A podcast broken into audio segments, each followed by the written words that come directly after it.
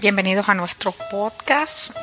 Hoy es 16 eh, de abril del año 2022 y en el mundo se celebra un sábado de gloria.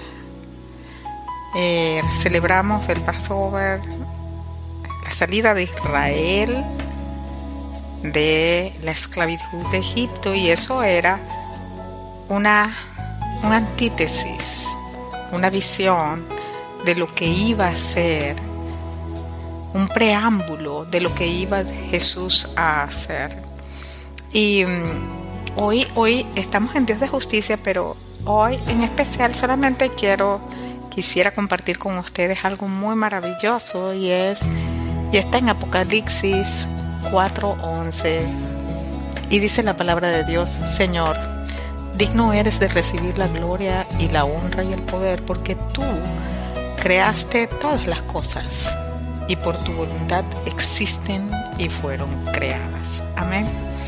El Señor, en este sábado, tal vez remontémonos unos más de dos mil años atrás, ese sábado fue un sábado extraño, fue un sábado después de, un, de una larga noche, un largo día. El trauma de las personas que amaban a Jesús y que no pudieron hacer nada para librarlo de la muerte. Además de eso, el escenario. El Golgota era algo catastrófico, terrorífico. Eh, no debe ser nada hermoso ver a una persona muerta de esa manera. Y mm, y a veces le partían las piernas y los huesos a las personas para que murieran más rápido. Pero imagínense, ese el, el, el Calvario era un escenario de dolor, de queja.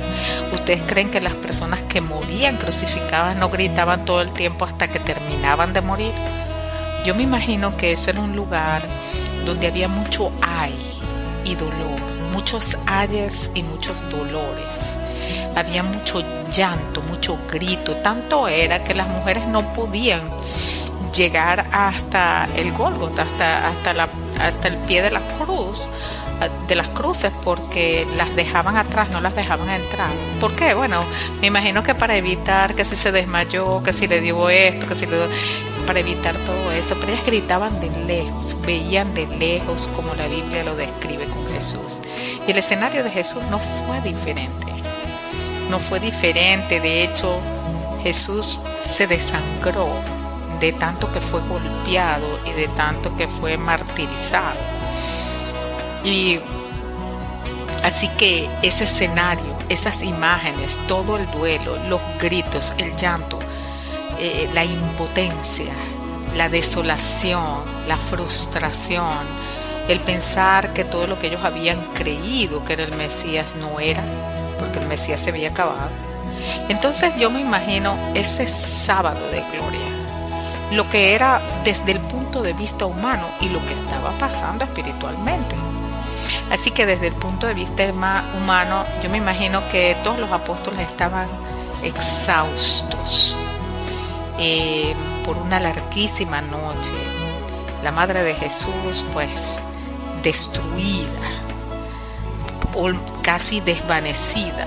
Sus hermanos, sus hermanas, las desconocidos, los que lo conocían, eh, los que los habían visto crecer a Jesús, no solamente porque él, era por su ministerio, sino digamos la parte humana, el amiguito que creció con él, todas esas cosas. Fue una larga noche y era un sábado extraño. Quiero hacerle unas preguntas a ustedes para nuestra reflexión de hoy es, ¿alguna vez han estado en una situación de una larga noche, de una tormentosa noche, donde el día siguiente pareciera que, que estás caminando pero no estás caminando? Pareciera que abriste los ojos, pero es como una especie de pesadilla que continúa. Eh, yo lo he vivido con algunos, algunos momentos muy difíciles en mi vida y, que por supuesto no se pueden comparar con lo que los apóstoles y la Madre de Jesús, sus hermanos, vivieron. Pero el escenario es como que crees que no estuviera pasando. Es una pesadilla despierto. Entonces desde el punto de vista humano, ellos estaban exhaustos, no durmieron, estarían pensando, nos arrancaron algo muy importante, ahora qué vamos a hacer? No tenemos rumbo, invertimos tres años de nuestra vida en esto y resulta que no era. Ahora, pero desde el punto de vista espiritual, nosotros, la Iglesia Universal de Cristo, le llama sábado de gloria. Lejos de, de una derrota, lejos de ese sábado de, de sentirse exhausto que los apóstoles y los humanos vivieron, en el mundo espiritual tiene que haber sido una cosa totalmente diferente. Porque cuando el Señor dijo, Tetelestai, y dijo, está pagada esta deuda, está consumado. En ese momento, desde ese mismo momento, la vida eterna tuvo un sí y un amén. El decreto de muerte fue removido, la enfermedad doblegada, los, las ataduras y la autoridad del mal sobre la tierra y sobre los seres humanos fue derribada. Así que a partir de ese momento Jesús expira en lo natural, pero comienza un proceso de gloria, un proceso de alabanza. Yo no me imagino cómo fue la alegría y la fiesta en el cielo. La Biblia dice que cada vez que un pecador se arrepiente, hay fiesta en el cielo y los ángeles se regocijan. Imaginémonos por un instante qué fue lo que sucedió en el cielo cuando Jesús dijo, lo cumplí, lo hice, todo ha sido derribado, un nuevo capítulo se levanta para la humanidad. Una nueva historia, yo estoy cambiando la historia, yo estoy haciendo algo nuevo, yo estoy haciendo mi extraña obra, mi única obra, como su palabra lo dice. Así que mientras los seres humanos estábamos lamentándonos, todavía impresionados, traumatizados por lo que había acontecido, en el cielo había gloria, exaltación, sonido de victoria una victoria que es eterna. Y el Señor aquí en Apocalipsis dice que en el cielo le exaltaban y que decían, Señor, digno eres de recibir la gloria, la honra y el poder, porque tú creaste todas las cosas y todo lo que existe fue hecho por tu voluntad. Les recuerdo que Jesús es el verbo y que todo lo que existe fue hecho por la palabra a través de Él. Y yo me imagino que cuando Cristo cumplió con su asignación, con ese tremendo propósito que por cierto fue voluntario. El Padre no le dijo al Hijo, da tu vida, sino que Jesús mismo explica, el Padre me ama porque yo de mí mismo pongo mi vida, porque tengo el poder para ponerla y para volverla a tomar.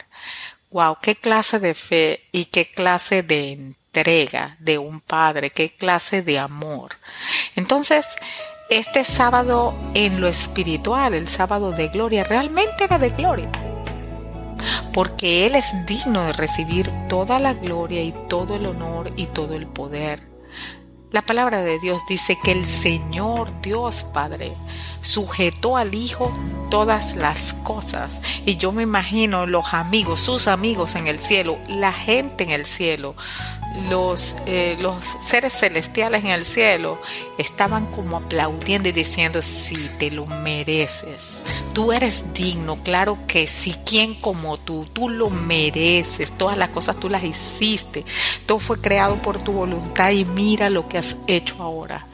Ahorita volviste a demostrar que no solamente tú creaste todas las cosas y que todo fue hecho por tu voluntad, volviste a demostrar que lo que Dios hizo a través de ti era bueno y sigue siendo bueno. Sigue siendo bueno. ¿Cómo sería de bueno que el Señor consideró dar su vida?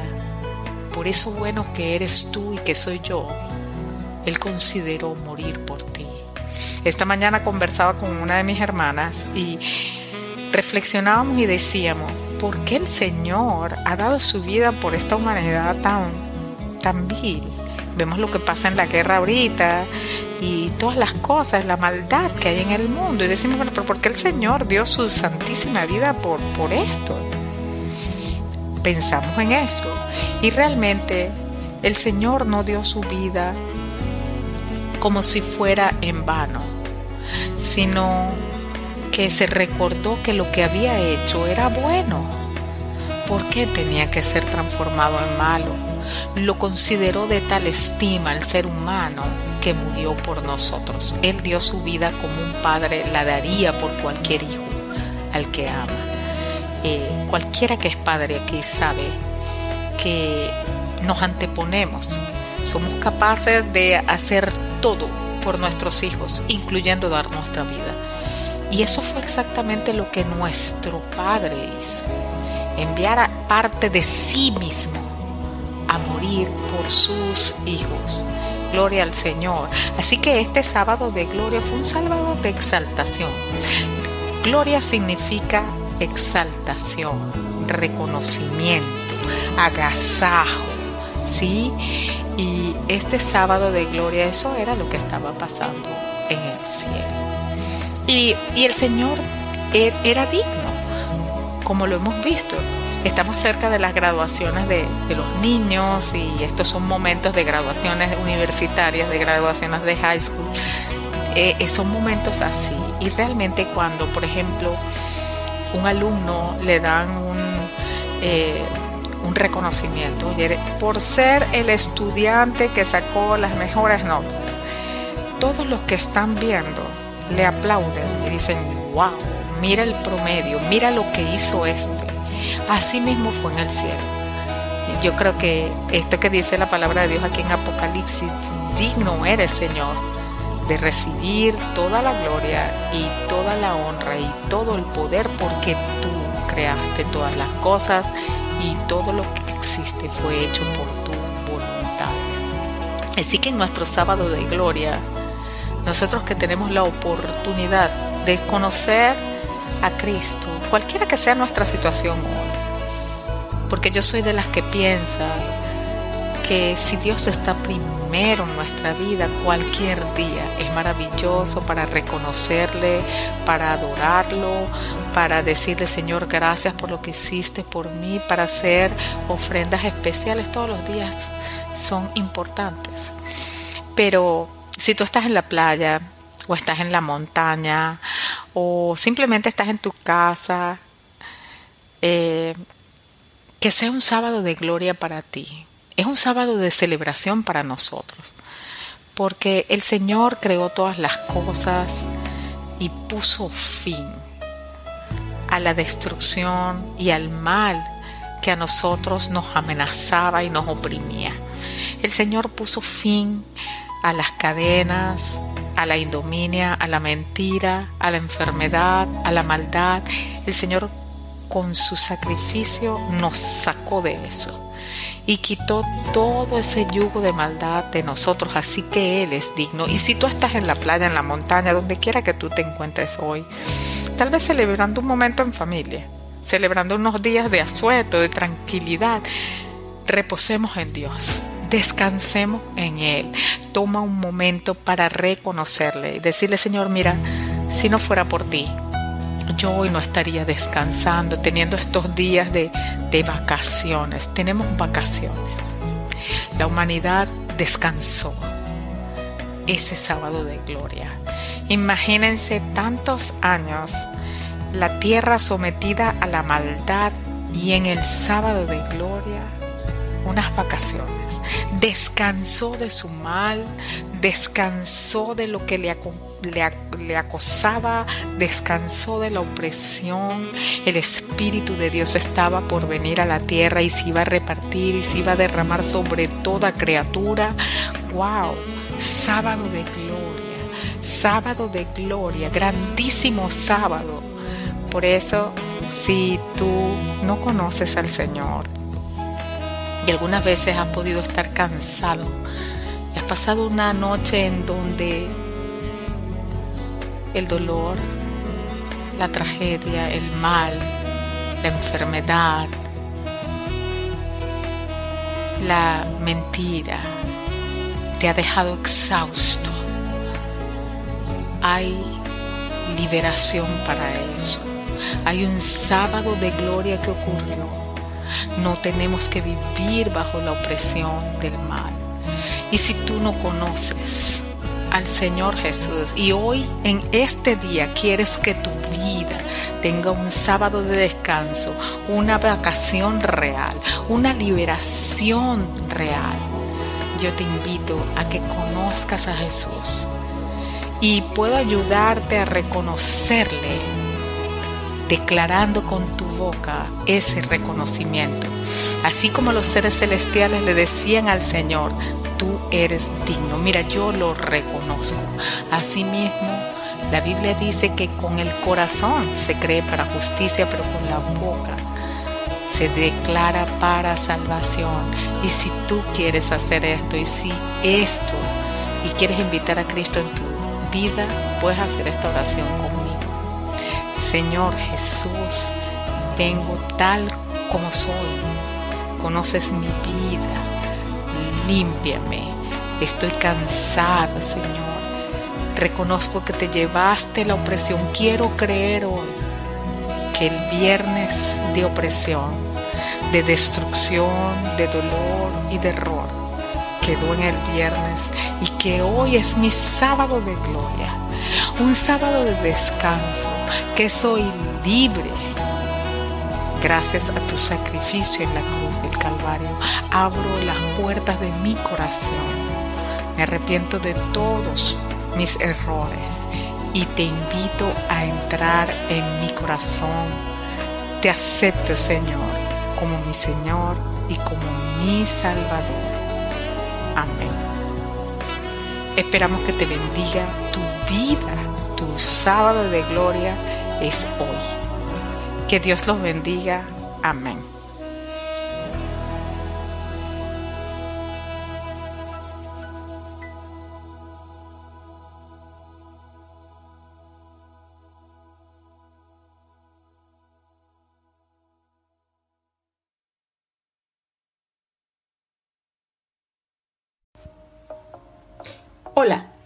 Hoy vamos a hablar de Ana, la madre de Samuel, y nos basaremos en el primer libro de Samuel. Ana era la segunda esposa del Caná. Ella era estéril, no podía tener hijos, mientras que la otra esposa sí tenía hijos. El esposo de Ana igual la amaba y le decía que si el amor de él no era suficiente, que por qué quería tener un hijo. Pero Ana igual le pedía a Dios un hijo. Ella estaba triste y quería tener un hijo. A lo largo de la historia de Primera de Samuel, vemos la devoción de Ana a Dios.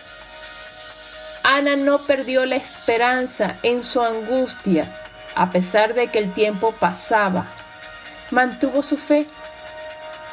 Es un ejemplo que no debemos perder la esperanza de las peticiones que realizamos a Dios. Otra enseñanza de la historia la vemos en Primera de Samuel 13, donde Eli, el sacerdote, al ver que Ana estaba orando en voz baja, pensó que estaba borracha. Nosotros a los ojos de los demás podemos parecer borrachos o locos a realizar nuestra petición, pero hay que seguir con la esperanza que Dios nos dará lo mejor. Ana ofreció que su hijo sería para servir a Dios durante toda su vida. Vemos que Dios respondió la petición de Ana no solamente con un hijo, sino con cinco más de los que ella pidió. Espero que la historia de Ana te haya animado a mantener una esperanza en tu corazón mientras estemos aquí en la tierra. Todos los dolores, la espera y las oraciones que no tengamos respuesta aún, mantengamos nuestra fe y nuestra esperanza. Muchas gracias y hasta el próximo sábado.